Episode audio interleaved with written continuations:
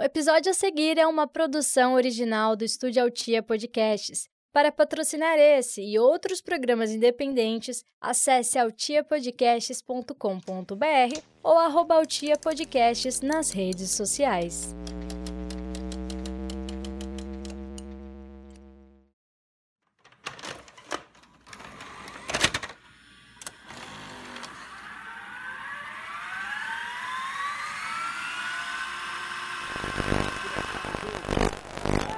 Rolar a bola no Cotobol.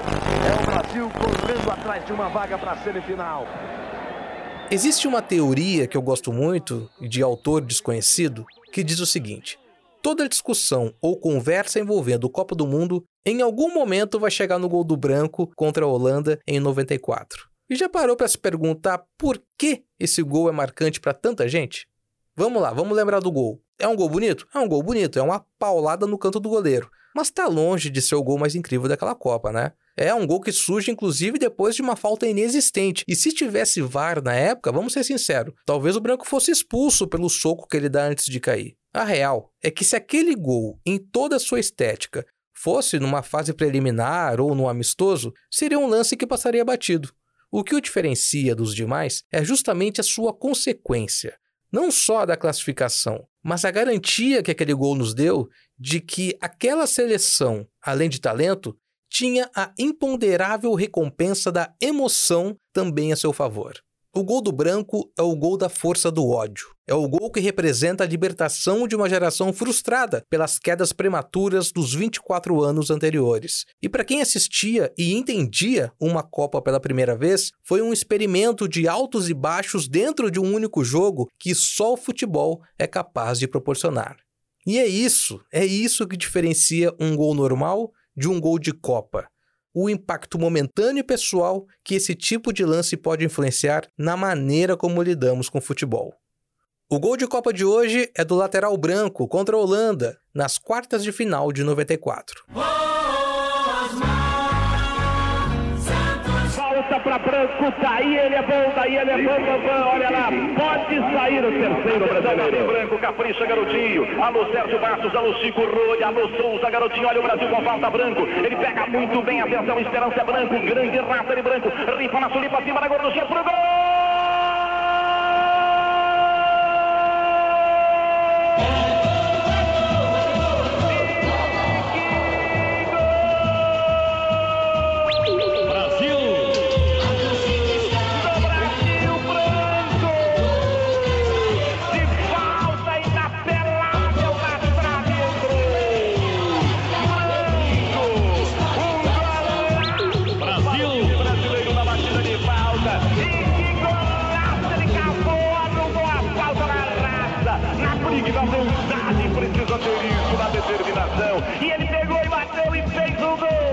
Brasileiro. Branco! Branco para o Brasil para liquidar uma partida dificílima.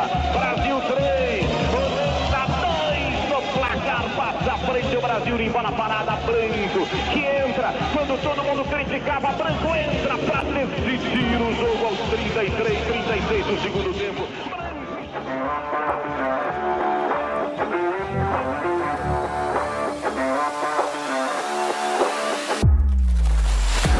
Bem, sejam bem-vindos ao primeiro episódio do Falta Muito Pra Copa. É, essa é a minha mania de criar nome de podcast com uma pergunta. Quem matou a tangerina, gostei do nome.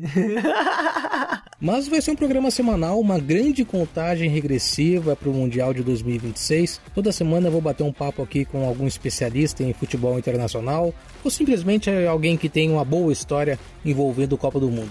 E para começar bem, começar com moral. No primeiro episódio eu tenho aqui a companhia do meu amigo de podcast, ex-bicudeiro, o rei das legendas, o príncipe do clubismo, Carter Batista, meu amigo. Tudo bem contigo, meu velho? Você que esteve no Catar há pouco tempo e vai trocar uma ideia com a gente aqui sobre a última Copa e também projetar a próxima Copa do Mundo. Fala, meu amigo Fred Fagundes, que, que legal gravar com você. Estou me sentindo no Bicuda aqui, né? No, no saudoso Bicuda. é, daqui a pouco a gente vai a gente vai falar do Grêmio, é inevitável. É. E, e pô, é, essa pergunta é muito legal. Falta muito para a Copa? É, tomara que não, né? A Copa foi tão legal, cara.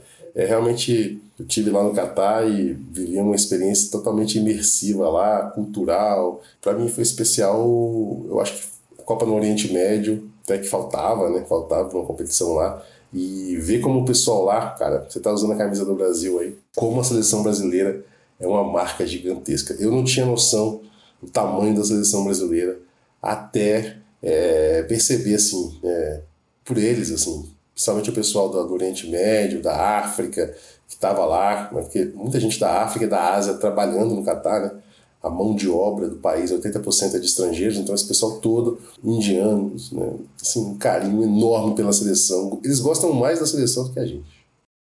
Cara, e o que, que você acha que deve esse, essa admiração tão grande pela seleção, assim? É a história que a gente construiu ou acho você acha que é muito por causa dos personagens mesmo? Há um carisma, uma identificação grande com esses caras? É, eu, eu, eu acho que são vários fatores, assim, né? Se a gente for decupar essa história toda, né?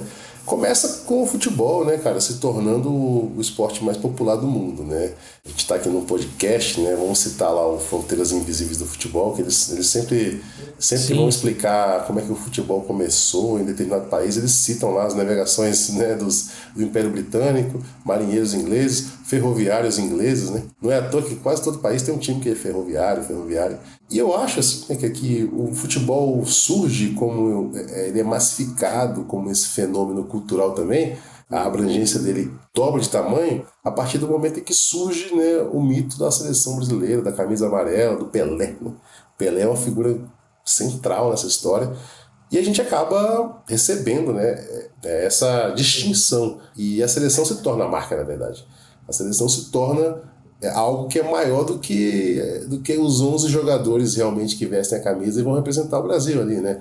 E, e assim, até conversando outro dia com um amigo, ele falou assim: Mas pô, como é que os caras torcem pra gente? Eu não consigo imaginar isso. Eu falei, cara, é, é, é imagina, a gente assistindo NBA, NFL, é parecido, assim. A gente também, a gente também se coloca ali como fã mas de uma marca que é mais poderosa do que essas todas que eu citei, cara. É impressionante. E, você, quando foi para o Qatar, você não foi, claro, para assistir os jogos, cobrir, eh, curtir, mas você foi como produtor de conteúdo. E eu tenho essa, essa dúvida, assim, como que a galera se portou esse ano, porque você tem não só o conteúdo espontâneo de quem vai assistir os, os, jogos e produtos nas redes sociais e tudo mais, mas também na televisão você tem muitas inserções hoje em dia na programação. Ana Maria Braga tem momento da Copa, tem os links ao vivo durante o dia, tudo, tudo acaba sendo Copa do Mundo. Para você, cara, que você tem que produzir o seu conteúdo para o seu público e também para as marcas que te contratam, como que, que, que, você trabalhou assim essa parte de produção de conteúdo? Como que é a sua rotina para encontrar algo que às vezes ninguém tinha contado ainda, saca? É, cara, assim, a gente vive, Fred, assim, eu já tô há oito anos, né, produzindo conteúdo todo dia, toda hora, né, a gente fala de futebol todo o tempo inteiro. E eu percebi já há algum tempo que, assim, que é, as pessoas me acompanham não é para o furo de reportagem, não é para exclusividade, mas é para saber a minha visão sobre determinado tema, né, assim, e eu, nessa viagem específica do Catar, eu fui com a missão, assim, de mostrar a parte cultural né? Assim, mostrar essas diferenças, né? Entender, porque a gente se falava muito, né, da Copa do Mundo, das pessoas que morreram nos estádios, né, da política, da forma de governo do Catar, né, da suposta ditadura Catar. Isso tudo era uma, é uma marca muito presente, né? E é difícil afastar a figura do orientalismo, né, do preconceito que, é, que aquela galera sente mesmo ali na pele, né? E eu, eu, eu me permiti ir para lá, assim, sem muito preconceito e focar nas coisas positivas, assim, do país, né?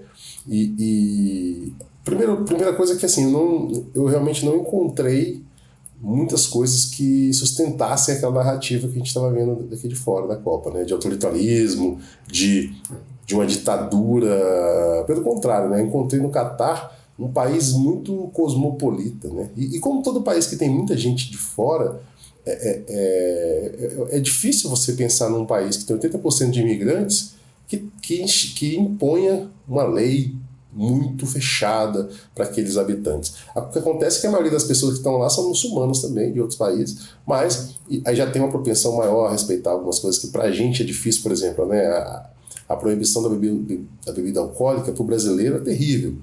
Mas para o cara que já é muçulmano, que vive no Sudão, por exemplo, que vai para lá, nesse aspecto não faz diferença nenhuma. E, e, então a minha missão é essa, focar na parte cultural, contar as histórias das pessoas, porque cara, por mais que a gente vá visitar assim a pior das ditaduras do mundo, né? Não é o caso do Catar, mas por mais que a gente fosse visitar, olha, olha aqui, você vai visitar o, o pior país do mundo, né?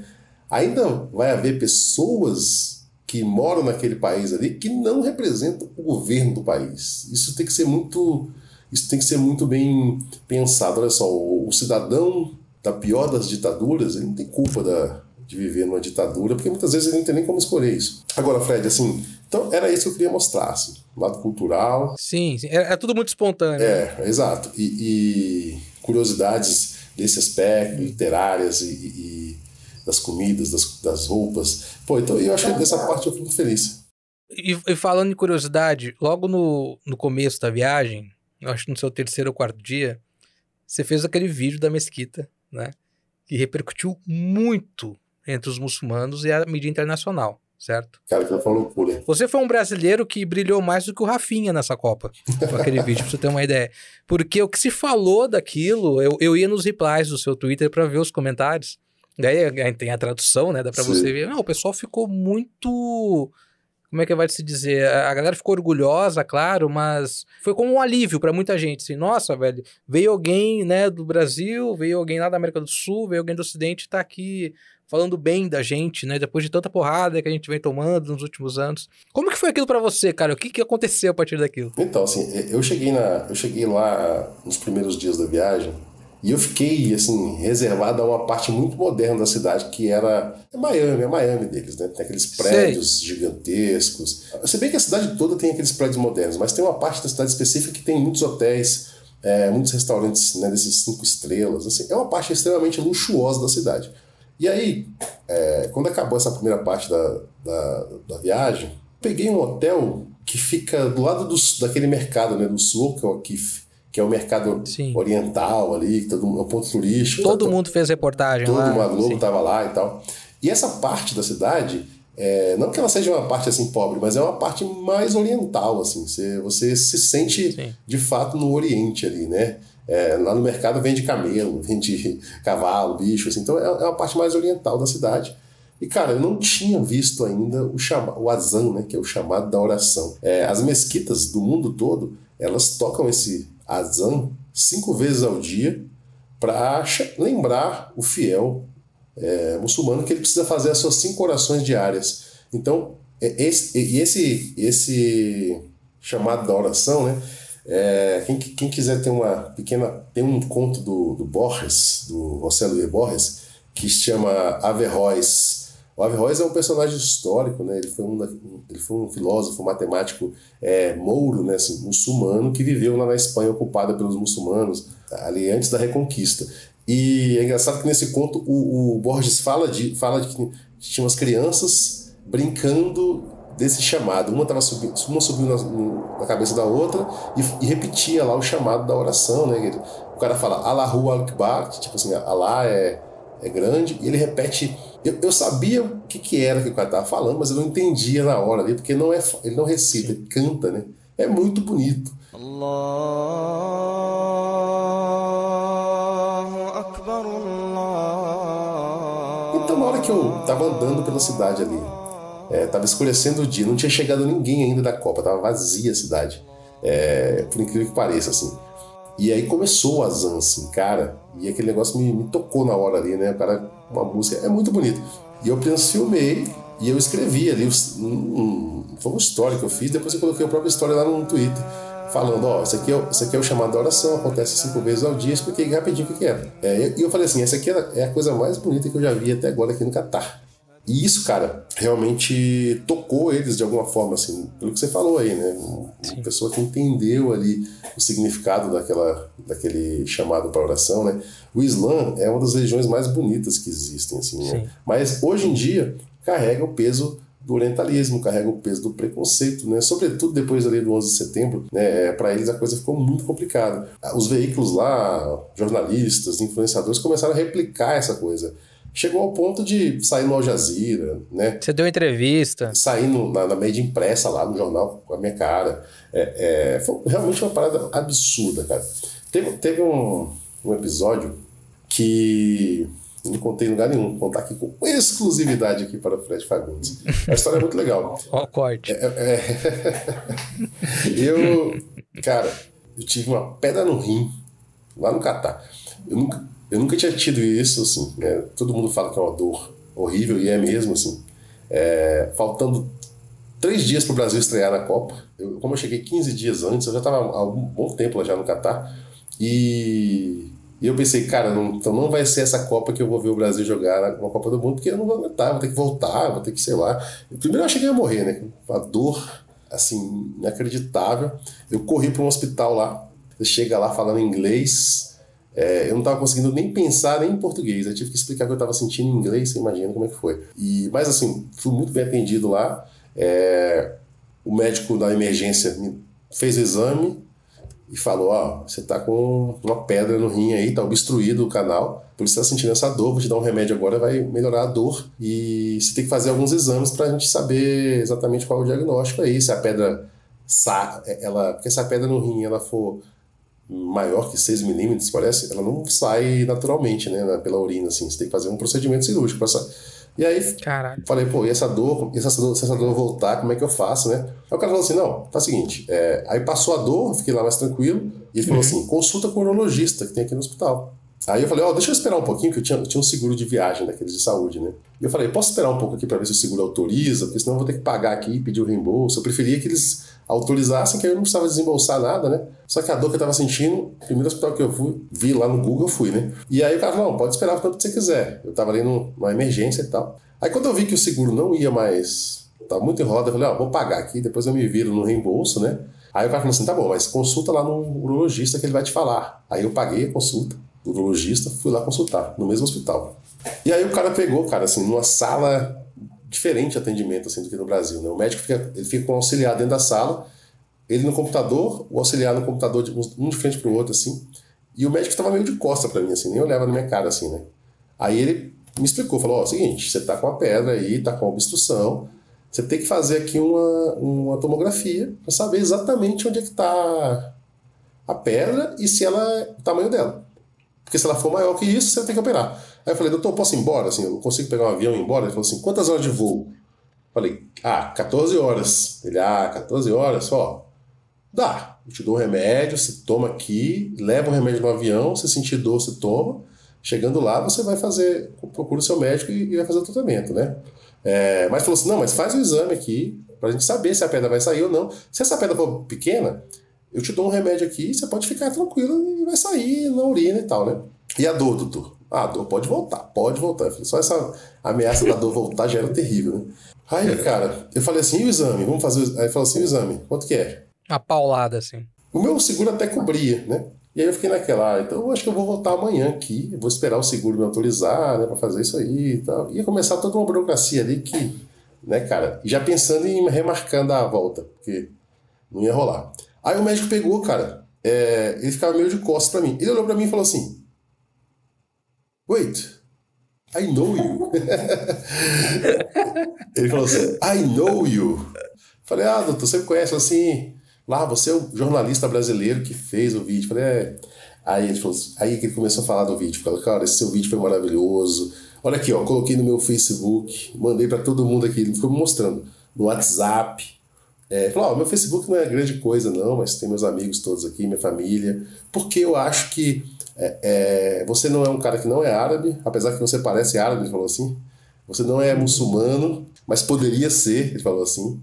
É, e você conseguiu mostrar algo que muitas vezes os caras que são árabes, que são muçulmanos, não conseguem fazer. O que eles fazem acaba prejudicando a nossa imagem, acaba é, né, assim, detratando a nossa religião. Então, queria te agradecer muito pelo que você fez. É, eu vi que você é um cara importante. Assim. Não, não, não sou importante. Não, você é. É que sim, na perspectiva do Catar, né? que tem 3 milhões de habitantes. O cara vê minha rede social com um milhão de seguidores, é, é parece uma coisa, né? Aí, ele falou, aí eu falei assim, pô, doutor, obrigado. Ele falou assim, quero tirar uma foto com você. Eu falei, claro, é um prazer e tal, né? É, aí eu falei assim, doutor, beleza, mas Fala aqui. e a minha pedra? eu, tô, eu tô esperando isso, o doutor falar. Não, senta aí, vamos resolver isso agora. Aí ele falou assim: pedra? Ah, vem cá, vamos fazer o exame lá. Aí levantou, foi lá e fez o exame em mim. Eu falei: não, doutor, plano de saúde, esquece, vamos lá. Vamos lá fazer o exame, né? Ele falou assim: never mind, never mind.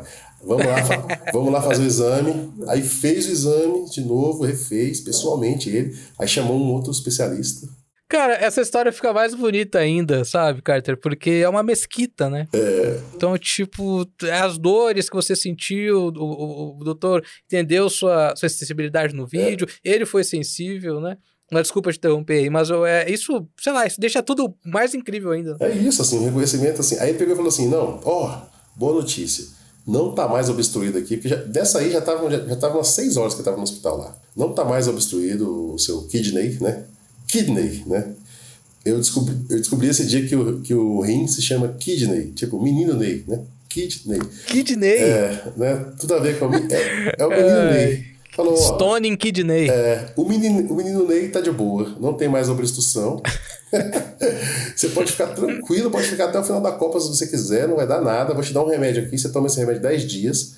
Vou te dar outro remédio, se você sentir qualquer dor, você toma. Aí eu falei assim: é, doutor, é, agora vai ser difícil convencer minha mulher que eu tô bem aqui. Ela falou assim: sua mulher? Por quê? Peraí. Aí pegou, gravou uma mensagem pra Andréia no WhatsApp, sabe?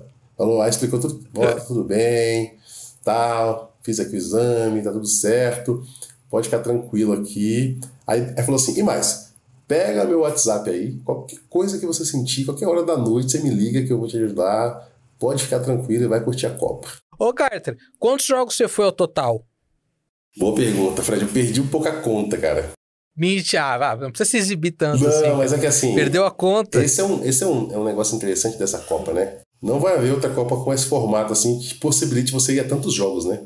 É, Lá no, lá no Catar teve um negócio interessante, que assim, um dado assim estatístico, né?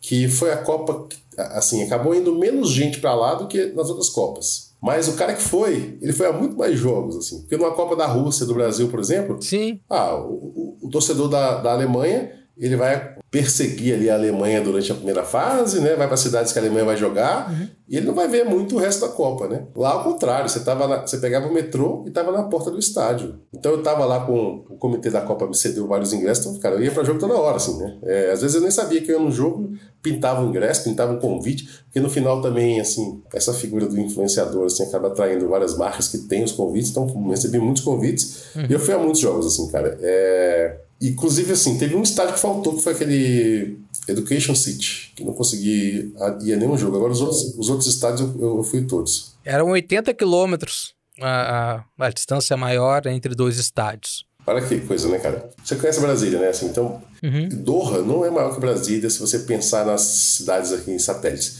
É como você ter um. Era como você ter aqui um, um estádio em cada cidade dessa e o metrô que deixa na porta. Uhum. É, tinha três estádios que o metrô não deixava exatamente na porta, que era o Albeit, que era aquele estádio mais afastado, que é a tenda, né, parece uma tenda, que foi, foi, foi a, a, o jogo de inauguração foi lá.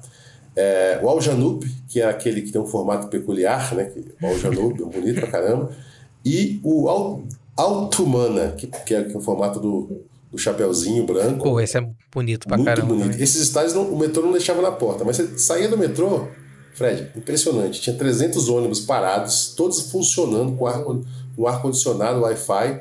Você só entrava no ônibus e ia para o estádio. E, e, assim, tudo de graça, né? Não se cobrava nem no metrô, nem o ônibus. Uhum. Então era muito fácil você ir aos jogos, cara. E a gente sai de uma Copa dessa e vai para uma em 2026 com 16 cidades, né, cara? Três países. Três países. Cara, 48 seleções. É. Muda completamente a experiência do torcedor, né, Carter? É. Vira isso que você falou. Não, vamos esperar para ver aonde que vai ficar a nossa seleção pra gente, né, se de fato o Brasil... Eu, eu acredito que todo brasileiro, até a própria CBF, deve ter um desejo de jogar em Guadalajara. Uhum. Eu não uhum. sei em relação ao clima, né? Claro que vai, vai acabar influenciando muito, mas uh, comercialmente eu acho que pode ser bom para a seleção, né? Jogar no México, questão da mística e tudo mais. Não, sem dúvida. Sem dúvida. E, e essa Copa, essa, a próxima Copa vai ser esse esquema, né? Você vai ter que pensar assim de uma maneira, ah, vou trazer a seleção brasileira e ver quais cidades que serão os jogos da seleção.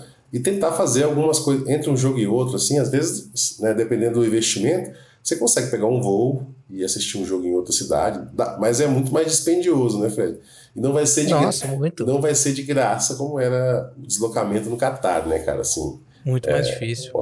Coisa de maluco que era lá. Mas, Carter, eu tava fazendo as contas aqui, você chegou uh, lá por volta do dia 10 ou 11 de novembro, né? É, por aí. É, foi isso que eu tinha notado aqui. Se a seleção voasse em voo comercial e você hoje encontrasse o Tite na fila do check-in, o que, que você falaria para ele na hora do embarque? Dia 9 lá? Sabendo que tudo que, aconteceu, o que, que, poderia ter sido diferente que você falaria para ele? É, porque assim, no embarque ali já tava. Eu acho que o principal problema que a gente sofreu nessa Copa foi que a gente ficou com um time muito desequilibrado, né? as ausências que a gente sofreu, os problemas que a gente teve com lesão, foram, foram, foram em, em pontos assim estratégicos do time, né? O time ficou, ficou fraco assim, porque o time ficou sem um referencial de armação, com o Neymar fora, é, ficou com, com o Vinícius Júnior sobrecarregado nessa, nessa função de ter que resolver o jogo sozinho na individualidade o Rafinha não estava bem na Copa e o, e o Tite né, insistiu nele até o fim. E o Tite tem, esse, tem esse, essa característica, né? De, ele fez isso com, com o Gabriel Jesus na outra Copa, né? E eu acho que o que pesou realmente foram as escolhas dele, assim, né, cara? Assim, quando saiu a convocação, com exceção do Daniel Alves, eu acho que os outros atletas estavam todos bem de acordo. Ah, faltou o Gabigol para alguns. Eu acho que foi a única ausência assim mais discutida, né? Foi a do Gabigol. Exato, mas, mas assim, era o que a gente tinha de melhor ali mesmo, né? Só que é, é, a gente acabou ficando sem os quatro laterais, cara. Quando ele, ele levou um lateral que ele mesmo não confiou no cara, né? Quando precisou jogar, ele preferiu improvisar o Militão na lateral, e aí improvisa outro cara na, na zaga, improvisa um volante. Então o time ficou realmente capenga, né, cara? E, e comparando um pouco com a seleção que acabou sendo campeã, que foi a Argentina, o Scaloni começa a Copa com o Latauro time titular, né? Mas ele logo larga a mão do Lautaro e fala assim: vou botar esse moleque para jogar. O moleque tá pedindo passagem. Julian, como é que é o nome? Julian Álvares. E esse moleque foi fundamental pro título da Argentina, né, cara? Cara, é engraçado porque é, é, na Copa passada foi a nossa grande reclamação, né? A demora do Tite para mexer no time, né? com a existência do Gabriel Jesus. E a nossa esperança era que realmente esse ano, não, o Tite aprendeu, né? Fez aí um, um ótimo ciclo, ganhou uma Copa América, uh, passeou nas eliminatórias, mas quando a gente precisou, de fato, essa mudança demorou. E, e, o último jogo ali, o jogo da Croácia, eu acho que ele mexeu mal, né? É claro, agora de cabeça fria a gente consegue avaliar melhor. É, o Vinícius Júnior, ele acabou tirando. O Richardson jogou meio descontado, né? Ele tava com um problema muscular também. Mas sabe que esse jogo, Carter, que, que me chama a atenção? Porque depois de tudo que aconteceu, né? A maneira como ele acabou, uma coisa meio que passou despercebida. A FIFA anunciou depois o gol do Richardson contra a Sérvia, né? O gol mais bonito da Copa. O gol mais bonito. Mas o gol do Neymar é muito bonito, cara. O gol do Neymar é um puta gol de Copa, velho. Aquela infiltração é. pelo meio, ele dribla o goleiro. É um gol raro, né? Um gol em extinção. Um toque, né? Assim, é, que é. você deixa o goleiro no chão, todo mundo dá uma cavadinha, ou enfim. É. Ele dribla o goleiro e, e, dá meio que sem ângulo. É aquele gol que o cara, que o cara faz, e quem tá assistindo espera um pouquinho para ver se a bola não foi por fora, né? Então, ele quando ele chuta, eu paro, não, foi gol, foi gol, comemora. E, enfim, aí vira tudo aquilo meio que inacreditável, né? De, da, do gol da Croácia e tal. E aí entra uma outra incoerência né, que eu queria discutir com você, que a gente tá vendo os estaduais agora. A gente reclama muito de cera dos times pequenos, né? Contra os grandes nos estaduais, especialmente no finalzinho do jogo, porque tá, tá todo, todo mundo muito cansado já. A gente sabe a diferença do preparo físico dos times uh, da capital, principalmente para os times do interior. Faltou um pouquinho disso ali, né? Faltou dar uma, dar, uma baixada na bola, fazer uma cera que, que não é exatamente um antijogo, mas que é uma tática, né, Carter? É, faltou, por que pareça, né? Esse famoso experi, a famosa experiência. Um jogo resolvido, né, cara? Assim, porque a Croácia praticamente inofensiva, né? A Croácia, a gente perdeu para um time sem atacante que não chutava no gol, assim. Eles chegaram lá e guardaram. Você vê, assim, a gente estava falando agora da, as nossas duas últimas Copas, né? 94, é, o Parreira abriu mão do Raí, cara. O Raí era o craque daquele time, camisa 10, o capitão do time. O Raí jogou o primeiro jogo e fez gol, né? Contra Rússia. a Rússia. É, e mesmo assim, no segundo jogo, o, o, Parreira vai e fala assim: não, Mazinho, vem, né? É, na, na, na, época todo mundo falou assim, nossa, vai tirar o Raí, não vai colocar o... Eu nem sei quem tinha lá de meia, né? Miller, sei lá. Não, não é, tinha talvez experimentar o Viola de ponta, o Paulo, o Sérgio, Paulo Sérgio, né? né? É, mas não, ele colocou o Mazinho para recompor o meio de campo ali, né? Deixou o Zinho livre para dar suas giradas. Aquela seleção é uma seleção. É, o Cacete, Cacete Planeta adorava é, o Zinho. Aquela seleção é uma seleção que, é, que ela é muito criticada, assim, e era, um, era uma grande seleção. E em 2002 o Filipão também é, mexeu, né, cara? O Cleberson, salvo engano, não começa a Copa no, no time titular, começa? Não, o Cleberson ganha vaga no contra a Bélgica, né? E ele entra e dá até o passe pro Ronaldo, porque a, o, o, é. o, titular era o Juninho, o Juninho Paulista. Você vê? Então, é, esses técnicos que a gente acha mais né, Parreira e o Filipão mais é. flexíveis do que o Tite, que ficou abraçado na ideia pois do, é, do, pois é, cara. do Rafinha, não jogando, não entregando nada. E, e, a gente sentiu mesmo. E sem falar dessa, dessa questão do time faltando quatro minutos, sair todo para frente. E tem outra coisa que a gente hoje em dia fica fácil da gente criticar, assim, sobretudo quando não dá certo, que é a questão das escolhas na hora dos pênaltis, né? A gente teve a final da Copa do Brasil entre o Flamengo e o, e o, e o Corinthians, que o Corinthians acabou, o Flamengo acabou sendo campeão. Mas quando começou aquela, aquela série de pênaltis ali, você olhava o Corinthians de um, de um lado, tinha o Cássio, né? O Cássio é um tremendo pegador de pênalti, é um goleiro que você olha para ele e você fala: Meu Deus, onde é que eu vou chutar aqui para essa bola entrar? Já o Santos é um grande goleiro, eu acho, assim, um cara muito frio, mas não, não passa essa, né, pelo menos em, em, relação a pênaltis, né? Tanto é que ele não pegou nenhum pênalti na, na final. Né? O Flamengo foi campeão com um chute na trave e um chute para fora lá do Matheus Vital. E o nosso goleiro né, na Copa também não assustava cobrador nenhum. Né? Ao contrário, a gente já teve o Tafarel que assustava cobrador, a gente já teve o, o Dida, monstro, né? Que, que o Dida falha no gol do Henry, na minha visão, lá na Copa de 2006 e tal, mas o Dida é um pegador de pênalti. Agora, o, o, o, eu nunca vi o Alisson pegar um pênalti. Me corrija, por favor, Fred. Cara, eu não lembro. Eu não lembro. Eu não lembro. O, o, no Grenal do 5x0 que ele tomou, o Douglas. Ah! toca a música! o Douglas chuta na trave. Eu dei um bico na mesa aqui. O Douglas chuta na trave o pênalti. Senti falta disso também, cara. Senti falta de uma, de uma confiança maior. E, assim, não só no Alisson, mas. Mas aí, como você falou, depois de tudo a gente vai. A gente se apega a momentos, né, que deram certo. Pô, como não lembrar disputa de pênalti, o Zagallo em 98, beijando é, a Santinha, exato. falando, vamos pegar, aquela coisa toda. É, mesmo que não dê certo, cara, às vezes alguém tem que fazer isso, né? Alguém tem que fazer, não, vamos tentar, velho, porque às vezes esse diferencial aqui que vai fazer a gente ganhar dos caras. Foi uma das piores derrotas, assim, que eu presenciei com a seleção, cara. De verdade, assim, que eu fiquei mal, assim, porque, pô, a, gente volta no tempo, pô, se a gente voltar ao 7x1, 7x1 depois do quarto, terceiro, estava, né? Ah, que vier é festa, tanto faz. O jogo contra a Bélgica, enfim, a gente jogou bem, a gente perdeu um monte de gol, né? Courtois pegou um monte de, de, de bola e tal. Uh, contra a Holanda teve aquele segundo tempo horrível, né? Sabe, essas coisas acontecem, mas, mas essa, cara, tomar um gol no segundo tempo. Fazer um gol na prorrogação já é difícil. Mas tomar um empate, né? E, e assim, isso ficou tão, tão, tão ruim para nós, porque se a França ganha aquele jogo, cara, seria a maior entregada da história das Copas da, da Argentina.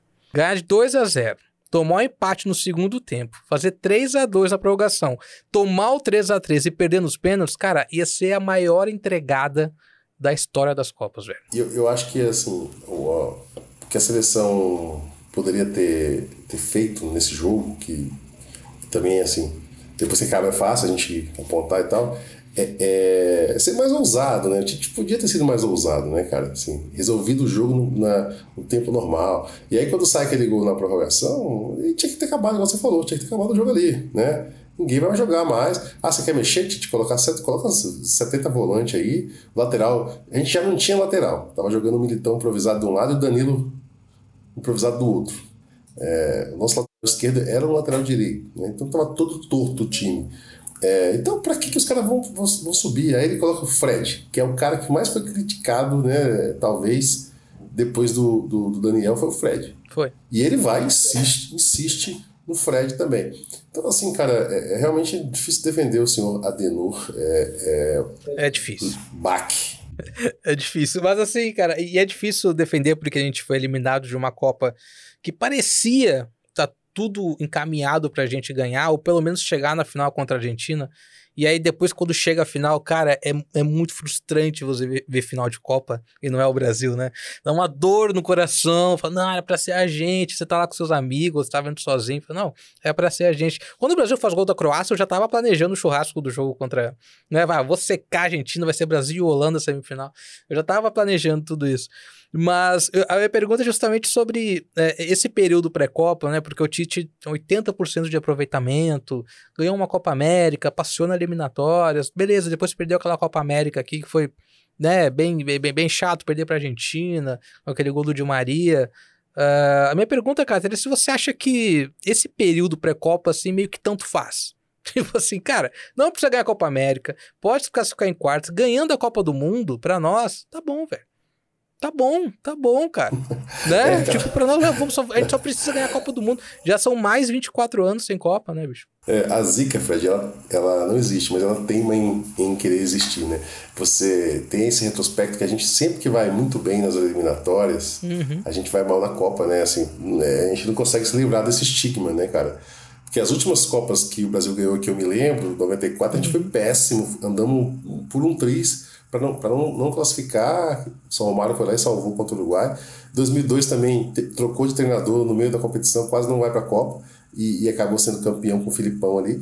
É, e em todas as outras Copas a gente passeou na eliminatória. Né? O Titi, você falou aí no 80%, 80% de, de aproveitamento, assim, é, não tem nem graça, né? E aí chega na Copa que não consegue converter isso num num título, né?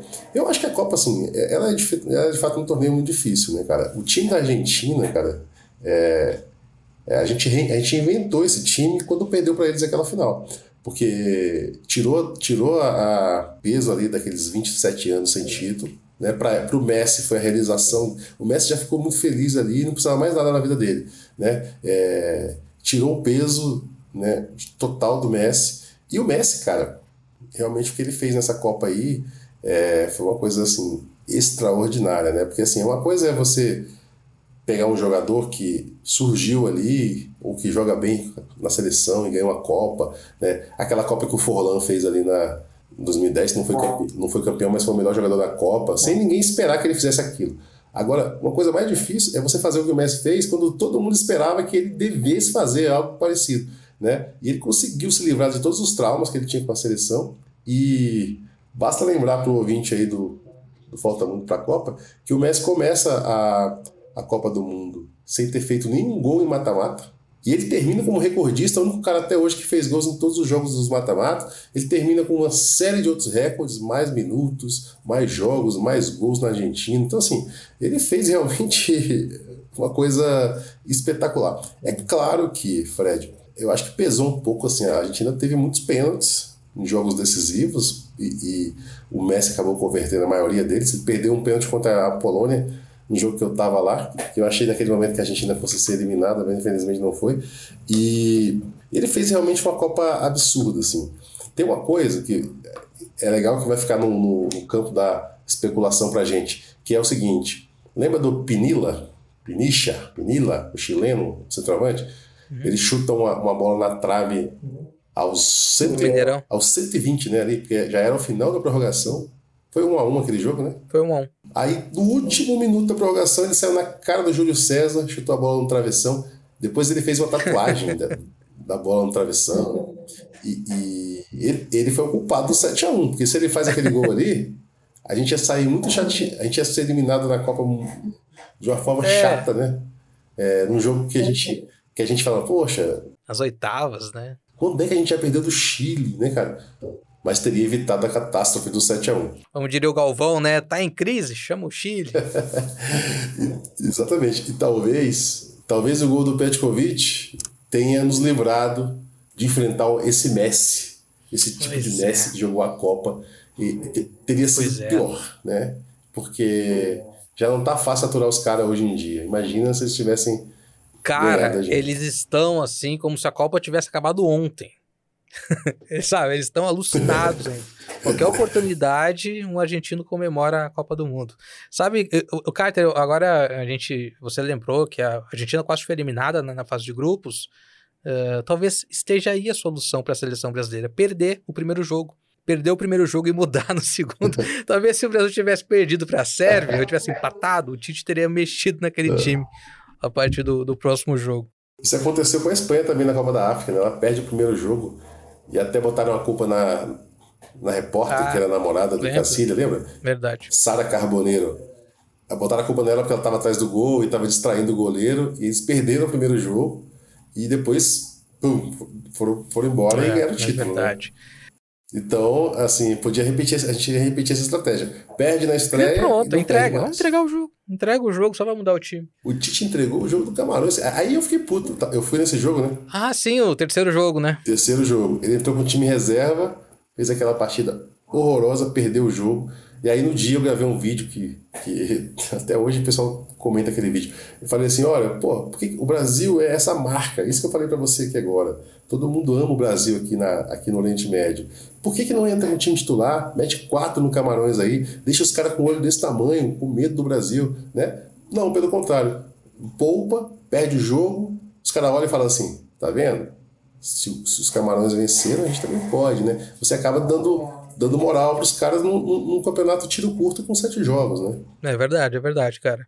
Agora, nesse, nesse pré-2026, bicho, é, a CBF já falou que o contrato lá com a PIT, que era a empresa que, que negociava os amistosos do Brasil, né, na Europa, principalmente, na Ásia, ele acabou no final do ano passado, eles estão avaliando a nova empresa e tem um dos critérios, os principais critérios é jogos no Brasil, né, mais amistosos no Brasil. A gente sabe que não é fácil é, para trazer seleções da Europa para jogar no Brasil, questão de logística e tudo mais, mesmo na data FIFA. É, sabe um estádio, cara, que eu gostaria muito que a seleção voltasse a jogar? E aí eu fui até pesquisar para ver aonde que... Wembley, Wembley. Não, não, no Brasil. que, que eu acho que eu até fui pesquisar o que aconteceu com esse estádio, é o Serra Dourada, bicho.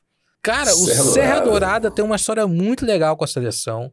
É, o Maradona já jogou é, lá em Copa América e ele é, teve uma, uma parceria público-privada, se não me engano, há alguns anos, não deu muito certo com o Estado. Uhum. Agora eles estão reavaliando o que, que vai ser feito. Teve, já foi reinaugurado. Mas é um estádio assim que, que eu torço para que a seleção volte a jogar, sabe, cara? É, eu lembro que quando eu era criança, o Serra Dourada aqui do lado, né? O Goiânia tinha aquela grama esmeralda, o melhor gramado e grande do estádio, né? A, e... a, grama, o campo era grande. grande Nossa, tinha uma história que era maior do que os outros e tal. Só que os times lá de Goiânia, eles estão preferindo jogar nos próprios estádios hoje em dia, né?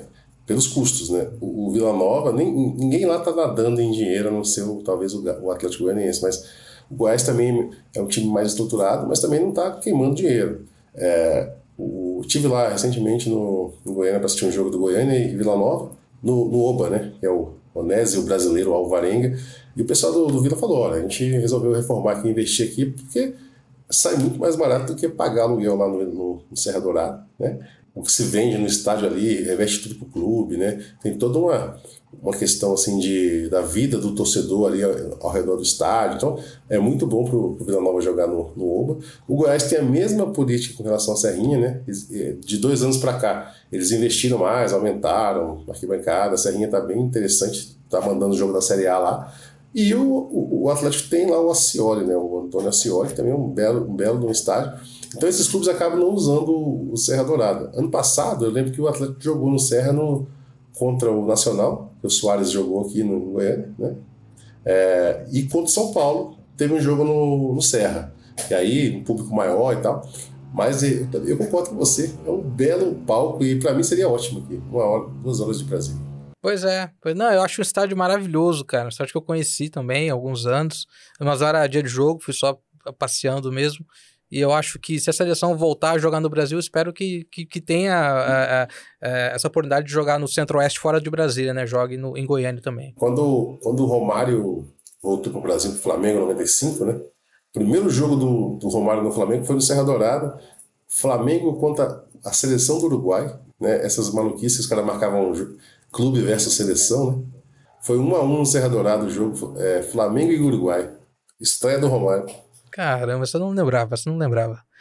Ô, Carter, a gente tá batendo aqui 50 minutos, eu tenho um quadro no final, que eu vou fazer algumas perguntas. Pensei no nome agora, o nome do quadro vai ser I Speak English, my friend. eu vou fazer uma pergunta e você vai responder de bate-pronto, beleza? Daí a gente encaminha o final do programa, nosso primeiro episódio. Então vamos lá. Metrô de Doha ou metrô de Brasília? Metrô de Doha não, não tem comparação, cara. Doha não tem estrada parque. Para quem não sabe, o metrô de Brasília, ele é só uma reta, acho que tem duas saídas, assim. É tipo, tipo o xadrez do Godines do Chaves, que eram só duas casas, assim, o metrô para iniciantes. É, hoje em dia tem várias estações ao, ao, longo do caminho, mas é isso. É uma linha reta que liga. Terminal Ceilândia, é, eu lembro. Tem a, tem a linha Ceilândia até a rodoviária do Plano, eu, ou Samambaia, rodoviária do Plano. É isso. Qual goleiro defenderia aquele gol do Petkovic da Croácia na prorrogação?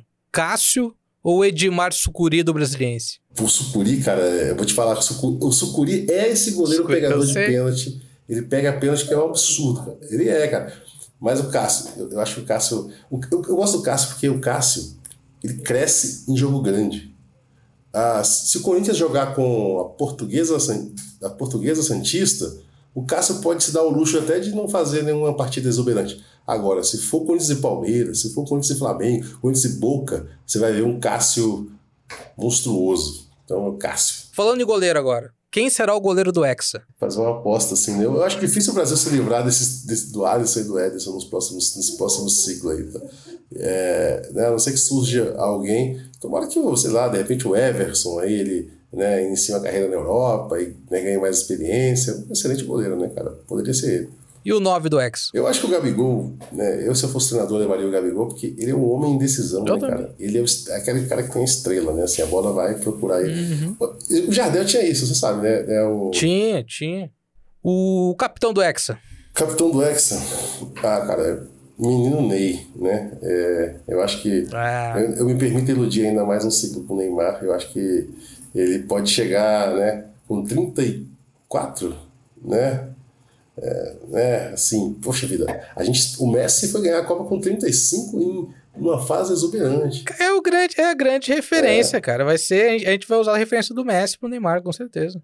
E agora, para fechar, quem você gostaria que fosse o técnico do Hexa? É, cara, esse, esse, isso, é, isso é uma dificuldade dessa resposta assim de bate pronto, né, cara? Assim, eu, eu me iludi bastante com alguns nomes que foram cotados aí, tipo Mourinho, é, o Guardiola, imagina, né? É, até o Abel Ferreira, que, que já provou aí no Palmeiras que é um cara que, né, assim, o trabalho que ele fez no Palmeiras é digno de nota, assim, né, cara?